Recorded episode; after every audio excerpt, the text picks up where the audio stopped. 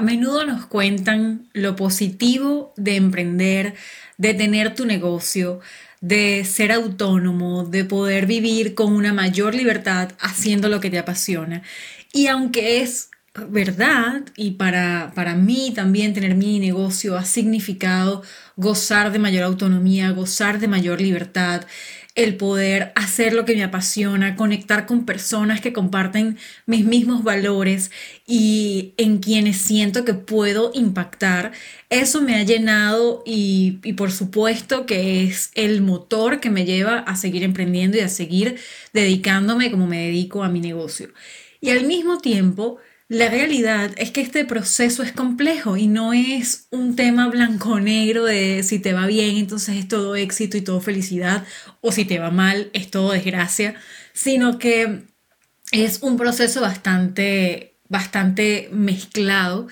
y hoy yo quiero tener un episodio vulnerable, un episodio honesto en el que yo te comparta también la otra parte, la parte difícil. ¿Qué se me ha hecho a mí difícil desde que yo renuncié a mi trabajo fijo en septiembre del 2020 y comencé a dedicarme 100% a mi negocio? Acá te voy a estar contando de una forma, bueno, muy honesta lo que ha sido mi proceso y sobre todo tres cosas, tres aspectos de, ese viaje que han sido los más complejos, los más difíciles, esperando que conectes con esto, esperando que si te está pasando, entonces sea un motivo para sentirte validada o validado en este proceso y que sepas que ni hay algo malo contigo, ni está mal sentirse así, ni tampoco significa que no vayas a tener éxito o que no estés teniendo éxito con tu proyecto de negocio.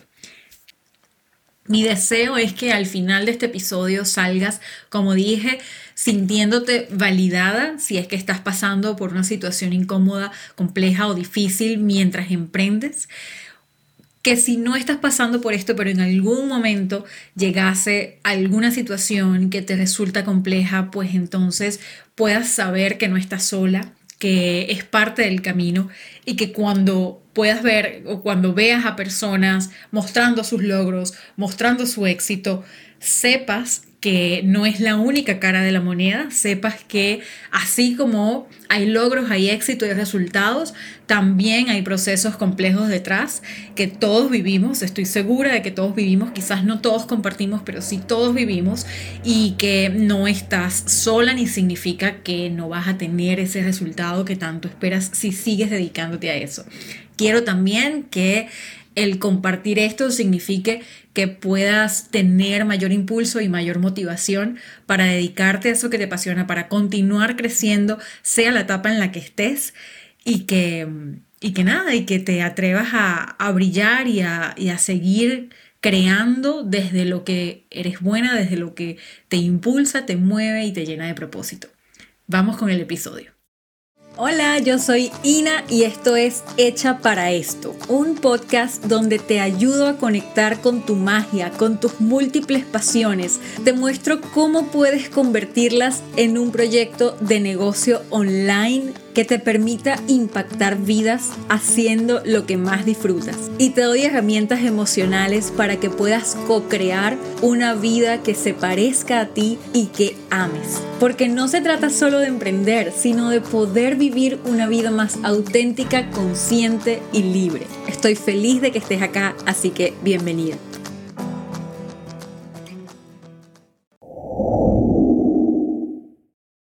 Como te decía, el camino de emprendimiento no es ni blanco ni negro, es una mezcla. Siendo honestos, em, así como hay resultados, así como hay logros, hay recomendaciones, hay nuevos clientes, hay todo este crecimiento que muchos mostramos en las redes sobre todo, también hay una parte detrás que a veces implica eh, bajones de energía, desmotivación, miedos. Miedos son demasiado frecuentes, por lo menos en mi caso. Miedos, ansiedades, em, desmotivaciones, e, etc. O sea, una cantidad de, mm, de matices dentro de ese proceso que a mí me parece importante compartir porque he visto en mi propio camino y también acompañando a otras personas que muchas veces nos sentimos como mal y nos culpamos cuando vemos esos resultados en otras personas, porque claro, al no tener la historia completa, pensamos que es solo a nosotros que nos está pasando, pensamos que solamente eh, nosotros es que estamos sintiendo ese miedo, esa ansiedad o que estamos dejando de dormir porque em, tenemos esa incertidumbre o que estamos paralizándonos o que estamos procrastinando, cuando en realidad puede ser parte del proceso de muchas personas que también, o sea, que así como están teniendo resultados, también están teniendo días malos o, incluso etapas de su negocio que no son tan positivas o no están llevando a tantos resultados. Y hoy te quiero compartir parte de lo que es mi proceso, no será el proceso de todo el mundo, quizás ni siquiera el tuyo, pero eh, sí quiero que sirva para, para validar lo que sea que tú estés sintiendo, para validar si en algún momento sintieras incomodidad o dificultad dentro del proceso de emprendimiento y, y para potenciar o, posicionar como esta idea más honesta de lo que es el emprendimiento. Hablamos de siempre de libertad financiera, libertad de tiempo, pasión, propósito. Y la realidad es que eso está ahí, eso está ahí y de hecho es la razón por la que yo amo em, que, emprender y amo tener un negocio y no me arrepiento para nada de la vida y de la decisión que tomé de cambiar mi estilo de vida y hacia allá sigo construyendo. Y al mismo tiempo, así como existe todo eso, así como estamos co-creando eh, nuestro estilo de vida en función de una mayor libertad y mayor conexión con nuestro propósito, también es parte del camino, pues todo,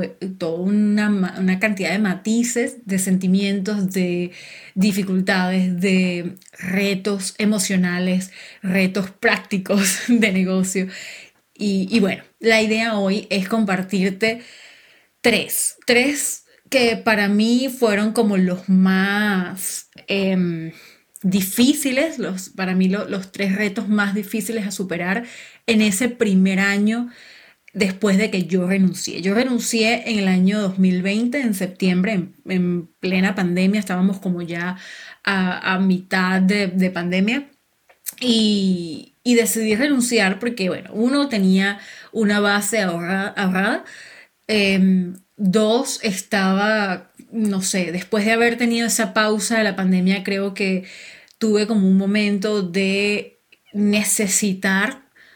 tomar una decisión y cambiar. Yo, una de las cosas que más me movilizó fue después de que termine la pandemia, yo no quiero estar en el mismo lugar en el que empecé, en el que estaba cuando empezó esta, esta situación.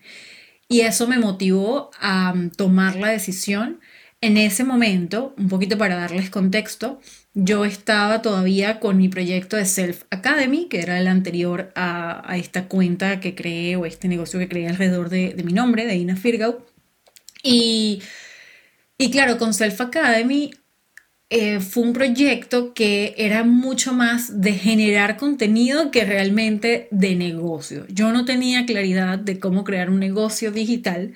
y lo que hice eh, dos años incluso antes de la pandemia, cuando empecé la cuenta de Self Academy, fue comenzar a crear contenido compartiendo las herramientas y los conocimientos que yo iba adquiriendo de mis estudios de psicoterapia y de inteligencia emocional. Yo para ese entonces quería ser terapeuta y mi intención era, bueno, yo voy a hacer una comunidad en donde después yo voy a tener cierta autoridad y cuando yo me gradúe como, como terapeuta, entonces yo voy a empezar a ofrecer mis sesiones y ahí es cuando voy a capitalizar todo este tiempo que vengo generando contenido. Luego de seguir, o sea, mientras estaba estudiando y llevaba la cuenta Self Academy, me fui dando cuenta de que yo no quería ser terapeuta. Fíjense que esta ya era la segunda carrera y, y, como el camino de autodescubrimiento es tan complejo en sí, ¿no? Eh, yo pensaba que esta era mi vocación y me di cuenta de que había una parte de mí, unos talentos y una parte que a mí me gustaba mucho, que es de crear y de estrategia de negocio que yo no estaba eh, desarrollando siendo terapeuta.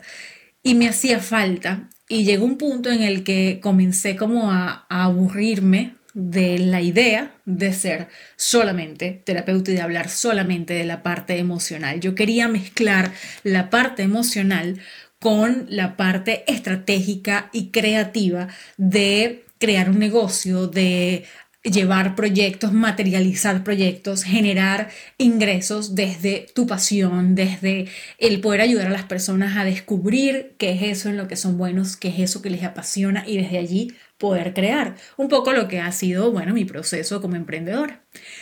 Claro, cuando yo descubro esto, gracias a que accioné en algún momento y me permitió ir descubriendo, ir conociéndome, ir viéndome desde la curiosidad y ir entendiendo que ese no era el camino,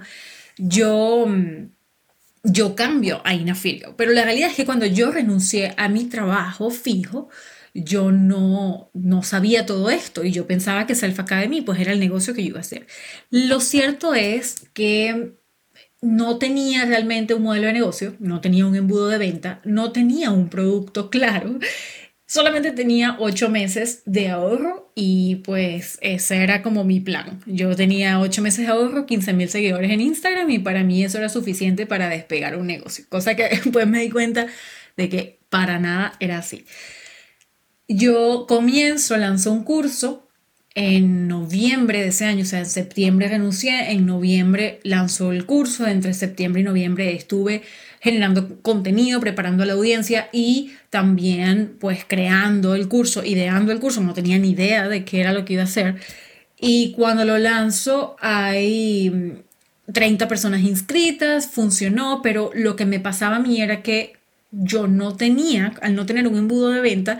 yo subvaloraba muchísimo mi producto y algo que me yo aportaba mucho valor y por un precio muy, muy bajo. De hecho, la segunda vez que lo saco, el producto, que fue en enero del 2021,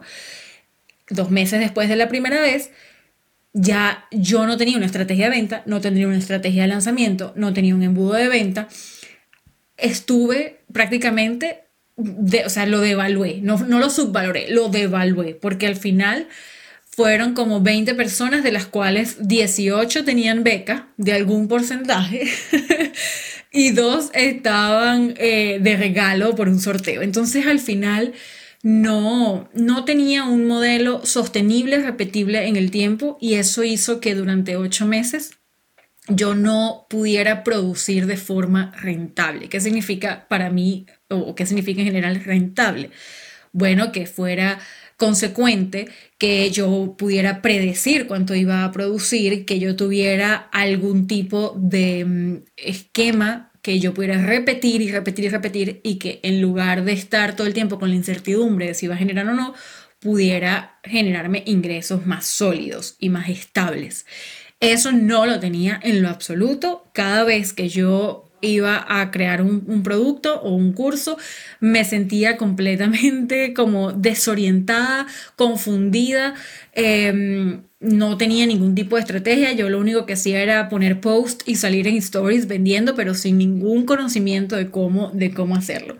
Entonces, claro, ese primer año fue una mitad del año, unos, más de la mitad, unos ocho meses en esta confusión absoluta. Y la segunda parte del año, los otros cuatro meses, después de que yo em, recibo mentoría, yo invierto en mentoría y ahí fue cuando empecé a ver luz porque me empecé a preparar y me empecé a, o sea, empecé a entender cómo era que se construía un negocio digital y empecé a aplicar un modelo completamente distinto, que es el que ahora yo enseño a otros a aplicar. Y ahí salí de esa confusión y empezó entonces la generación de ingresos em, de una forma un poco más eh, predecible. No, todavía no constante porque estaba empezando, pero sí más predecible, un poco em, desde la repetición tenía como más manera de planificarme, tenía, podía organizarme mucho mejor y podía, eso, podía predecir metas, podía plantearme metas más concretas y poder tener una visión más general de lo que, de cómo podría lucir mi año. Al punto que, bueno, a este año, un año después de haber em, generado ese modelo y haber como aclarado mi ruta de crecimiento del negocio,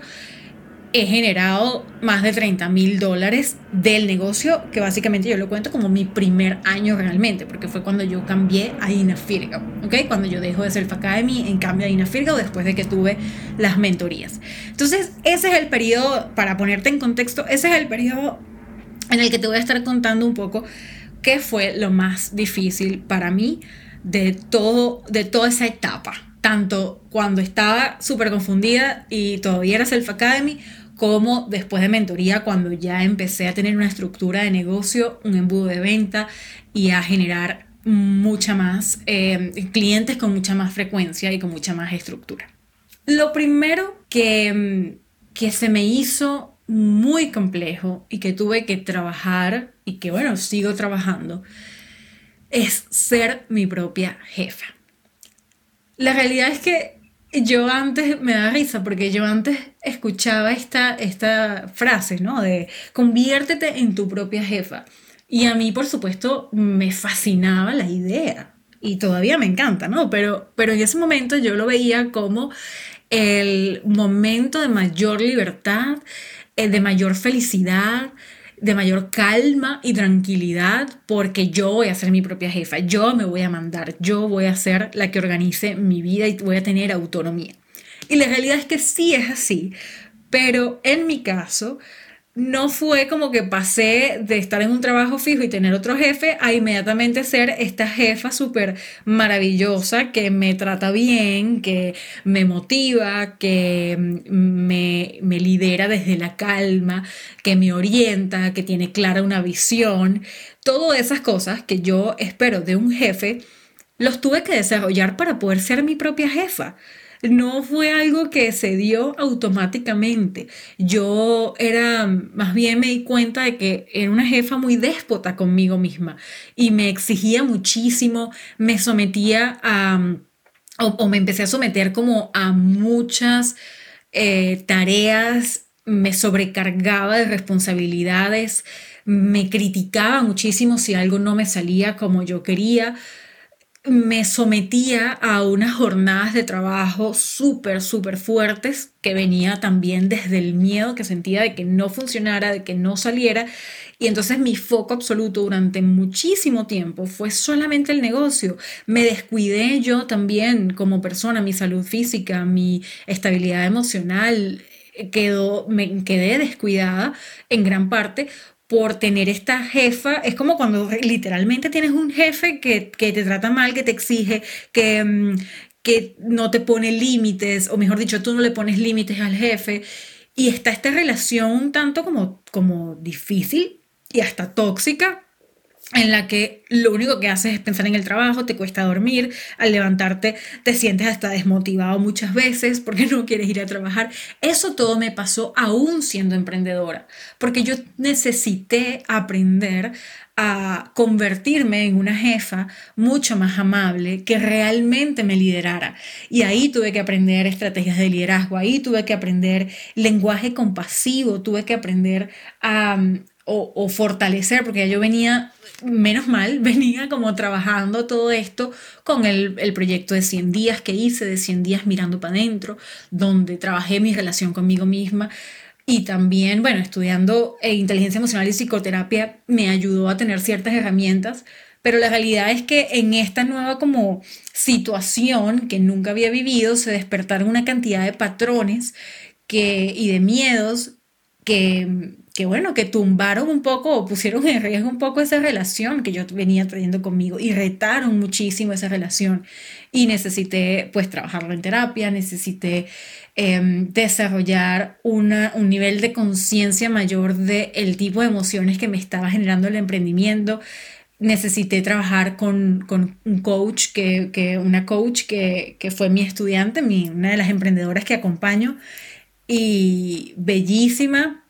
Gail Karam, ella, ella trabaja todo el tema de la sobreexigencia y con ella tuve un proceso de reconocer cuáles eran esas heridas emocionales que me estaban llevando a sobreexigirme, de dónde venía ese miedo.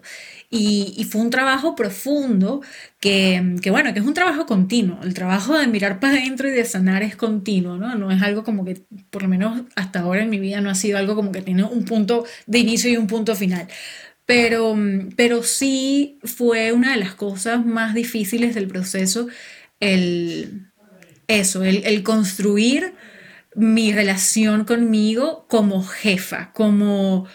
como persona, esa parte de mí que me guiaba, que tenía que desarrollar una visión de proyecto, que tenía que desarrollar un plan, que no solamente tuviera en cuenta el resultado que yo quería lograr con ese emprendimiento, sino también mi salud, mi bienestar como persona que logra ese resultado. En una empresa, por ejemplo, si tú tienes un jefe que no toma en cuenta tu salud física, tu salud mental, te sobreexige, no le importa, no hay balance entre tu vida y tu negocio, pues obviamente ese, ese es un jefe que le falta liderazgo, es un jefe que le falta humanidad en general,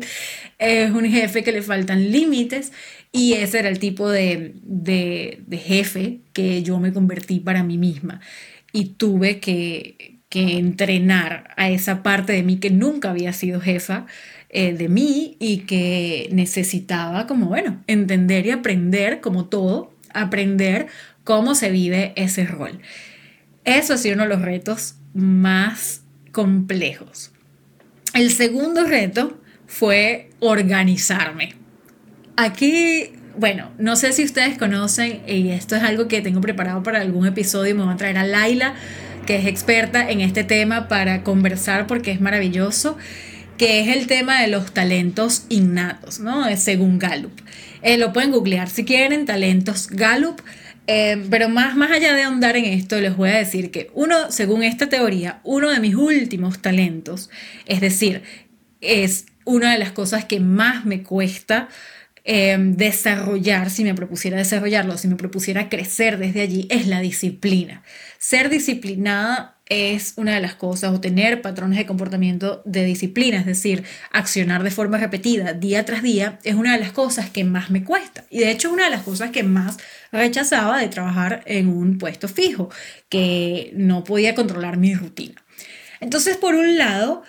fue maravilloso poder estar completamente independiente y tener un negocio mío porque yo podía decidir mi rutina. Y por otro lado, al, hacerse tan, tan difícil la parte de la disciplina, me, me costó mucho dar con una rutina que realmente fuera productiva. ¿Y qué pasó? Pasaron varias cosas. Una de las cosas que pasó es que como había mucho miedo, mucha confusión, como ya les contaba, no tenía claro un embudo de venta, no tenía claro un, eh, qué, cuál era mi estructura de negocio, etc. Llegó un, momento en el que, como tenía ahorros limitados, hasta cierto tiempo, yo tenía ocho meses de ahorros, empecé a desesperarme y sentí que tenía que abrir como el plan A, el plan B, el plan C, el plan D. Y eso lo que hizo, lejos de ayudarme, lejos de darme un sostén o una base y darme cierta seguridad, fue todo lo contrario. Hizo que yo dispersara mi energía en muchísimos focos, muchísimos proyectos diferentes en los que yo quería aportar por si acaso mi proyecto no salía. Entonces, fíjate, ahí yo empecé a ayudar a otros emprendedores a que, a, con sus proyectos, pero no desde, desde realmente sin una claridad de cómo eso me ayudaba a mí. Simplemente para estar involucrada con otros, con otros emprendedores,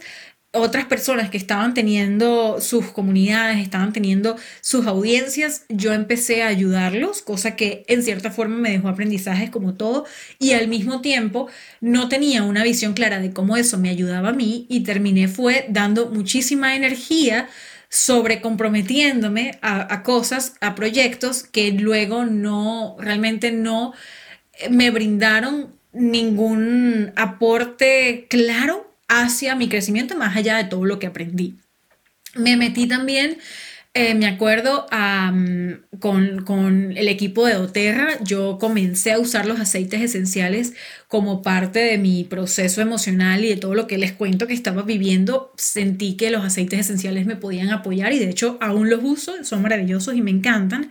Y esta empresa a la que yo le compro los aceites esenciales, que es doTERRA, no sé si saben, pero es una empresa de, de multinivel y tú te puedes formar como asesora de aceites esenciales, te puedes formar y vender los aceites y construir tu, bueno, tu, todo tu, tu equipo, etcétera, etcétera, etcétera. Era algo que a mí además me apasiona aprender, me apasiona, me apasiona muchísimo y me metí entonces también ahí, bueno, por si acaso el Academy no arranca, yo entonces voy a ser asesora de doTERRA. No porque realmente fuera algo que me apasionara completamente, sino que era algo que yo usaba.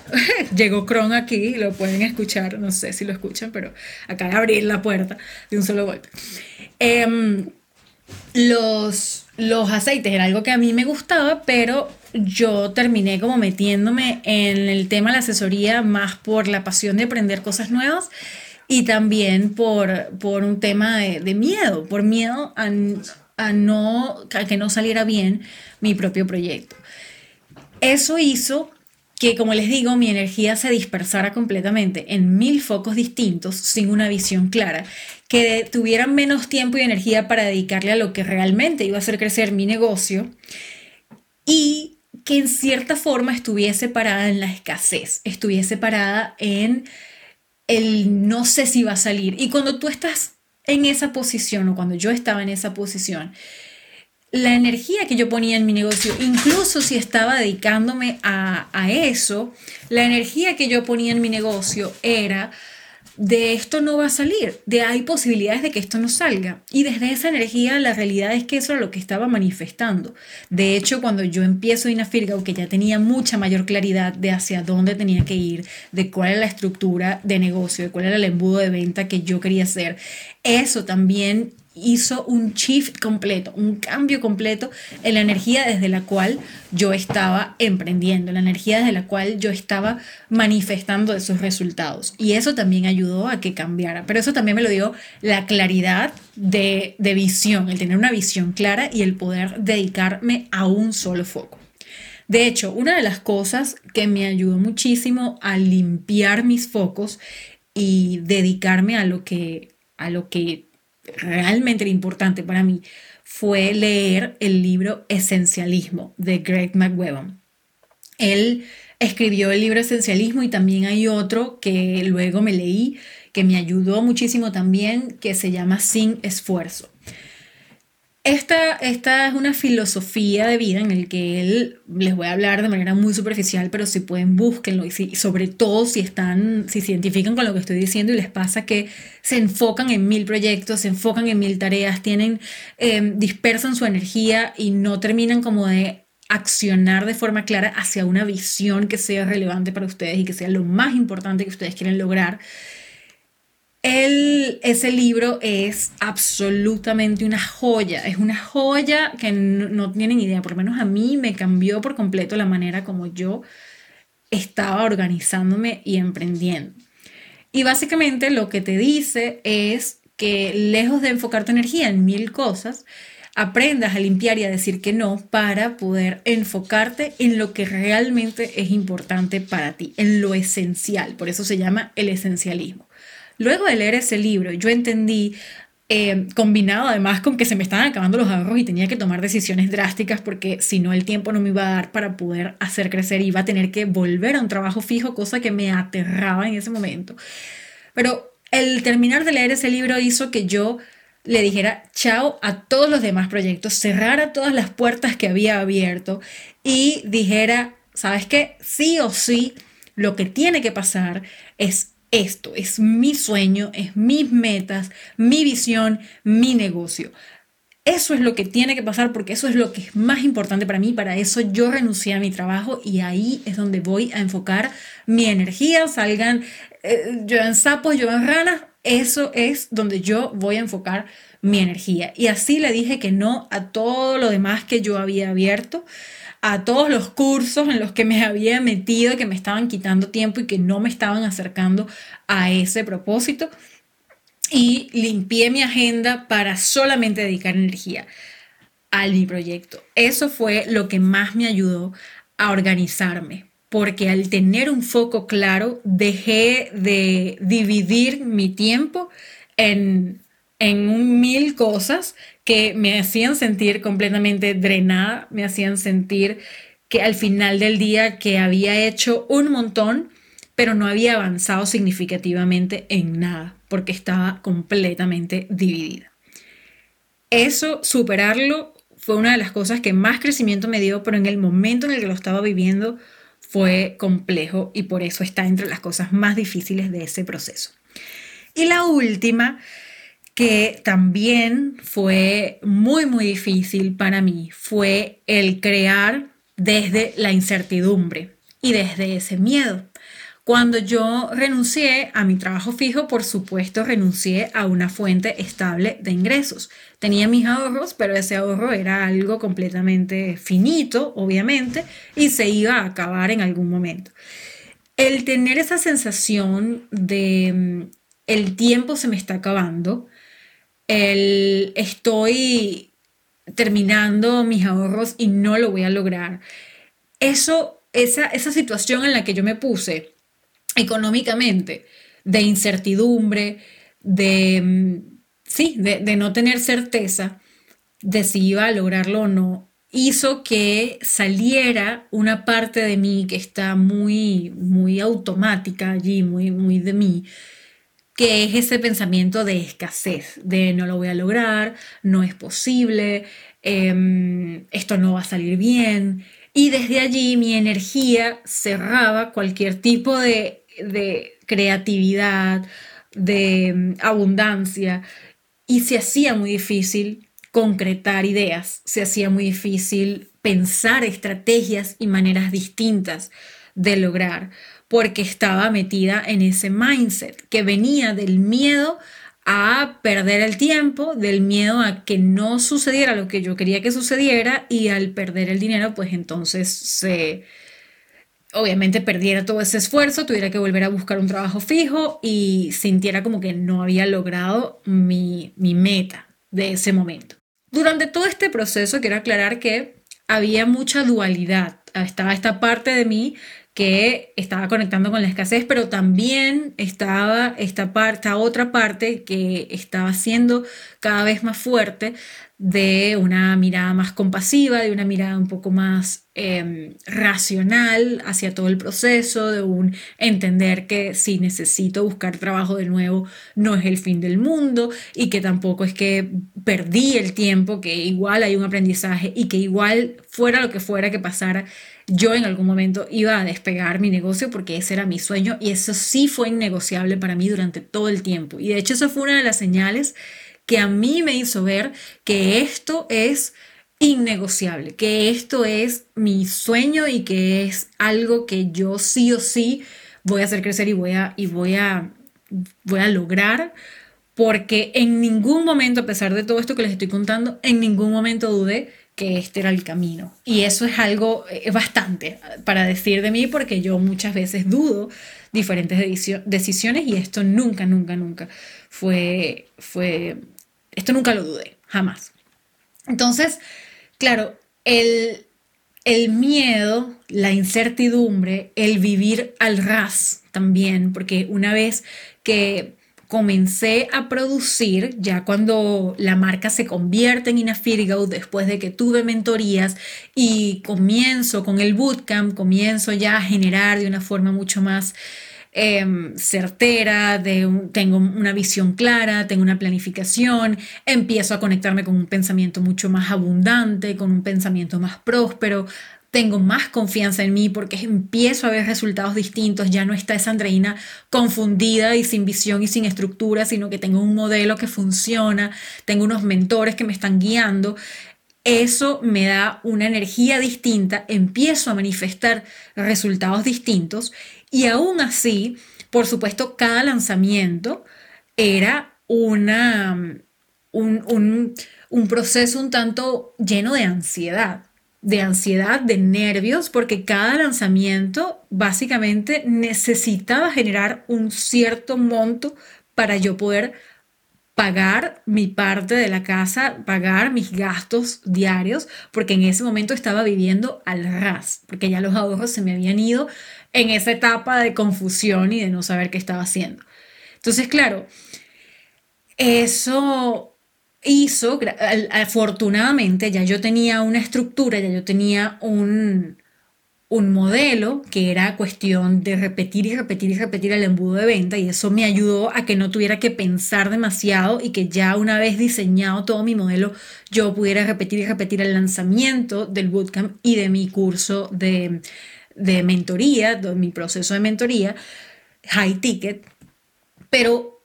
igual, aún así, viviendo el RAS fue retador porque cada lanzamiento tenía sumado al excitement y, al, y a la ansiedad natural que se siente en cada lanzamiento, tenía sumado esa responsabilidad de que esto me tiene que dar los ingresos que necesito para poder pagar mis gastos mensuales. Y si no me los da, ¿qué voy a hacer? Y si no me los da, ¿de dónde los saco? Y esa angustia, a pesar de que yo trataba de no conectar demasiado con ella para poder proyectar y para poder tener una, una, una energía que atrayera, yo creo mucho en la energía, y pudiera tener una energía que atrayera ese nivel de resultados que yo quería, también había momentos en donde sí estaba presente esa energía, sí venía la angustia, sí venían noches en las que no me podía dormir, eh, noches en las que me daban las 3 de la mañana y yo todavía tenía los ojos abiertos pensando, pensando, pensando y tenía que entonces comenzar con rutinas, a, integrar rutinas y a ver cómo podía hacer para, para comenzar a, a calmarme un poco eh, sobre todo durante la noche para poder descansar, etcétera. O sea, una cantidad de cosas Mm, que, se despertaron por estar o ponerme a mí misma en esa situación de vivir al ras. Contando todo esto, creo que una de las preguntas que me haría es, bueno, pero ¿hay algo que cambiaría de todo ese proceso? O sea, a pesar de toda la dificultad que hubo, ¿hay algo que cambiaría? Y estoy tentada a decir que me hubiese gustado quizás poder renunciar a mi trabajo en un momento en el que estuviera mucho más claro, o sea, haber invertido en mentoría cuando estaba trabajando para ya una vez que renunciara poder aprovechar esos primeros meses de ahorro para ya despegar, o sea, que ya hubiese sido el despegue y no estar tanto tiempo de mi, en mi cuenta pensando que yo sola podía Em, de alguna forma descifrar la fórmula para poder, para poder crecer o para poder crear un negocio. También el, el, el, buscar, perdí mucho tiempo buscando como información de diferentes fuentes en lugar de buscar el mentor o la mentora que me ayudara con un proceso, una metodología paso a paso y me fuera guiando. Al momento en el que lo hice, pues ya estaba casi que sin ahorros. De hecho, fueron los últimos ahorros los que invertí en eso. Y ahí fue que despegué. Entonces, si hubiese querido de repente invertir al principio, apenas renuncié, para poder tener un mayor, em, sí, como un mejor uso de mis ahorros. Al mismo tiempo, yo soy muy creyente de que todo lo que pasa es perfecto y que em, quizás si lo hubiese hecho así, no hubiese tenido la madurez que me dio el estar confundida y el haber intentado tantas cosas que no salieron, no lo hubiese tenido para aprovechar realmente la mentoría como la aproveché luego al último minuto y para ponerme las pilas, como decimos en Venezuela, y empezar a accionar súper rápido para que saliera el negocio. Y también hoy como mentora acompañando a otras personas que están pasando por parte de este proceso, también veo hacia atrás y digo, qué bueno que yo pasé por todo esa, ese, ese proceso tan desordenado, ese camino desordenado, porque desde allí soy mejor mentora, desde allí yo puedo conectar muchísimo más con aquellas personas que acompaño a emprender, porque mm, porque puedo comprender mejor el tipo de retos que pueden estar pasando y ya tener soluciones preparadas para ayudarlas a salir de allí y aprovechar el tiempo de una mejor manera. Eso es lo que quería compartir. Gracias por escucharme. Yo espero que esto te haya ayudado para, bueno, para conectar con esa parte de ti que quizás es más desordenado, quizás está teniendo, está encontrando muy retador el, el no sé, vivir parte de este proceso de emprendimiento, decirte que no estás para nada sola, que así como es hermoso y sí da autonomía, da libertad y cuando tienes resultados e impactas en la vida de otras personas, hay una sensación de plenitud, por lo menos para mí, y de conexión con el propósito que es maravillosa. Al mismo tiempo también es súper válida toda esta parte un poco desordenada, un poco messy, un poco... Em, compleja emocionalmente, que es parte del camino y, y, ya está, nos acompañamos y mientras más honestas seamos sobre el proceso y más vulnerables y más validadas nos sintamos con respecto al proceso, pues más aceptación y más apertura vamos a tener a toda esta parte compleja y más rápido la superamos para seguir creciendo. Te mando un abrazo gigante, cuéntame qué te pareció, cuéntame si conectaste, cuéntame si te está pasando algo de esto o cualquier otra cosa que estés encontrando retadora dentro de tu proceso de aprendizaje. Me va a encantar leerte, escucharte, si me escribes, si me mandas un voice note, yo realmente, realmente te leo. Un beso grande y nos escuchamos la próxima semana. Chao, chao.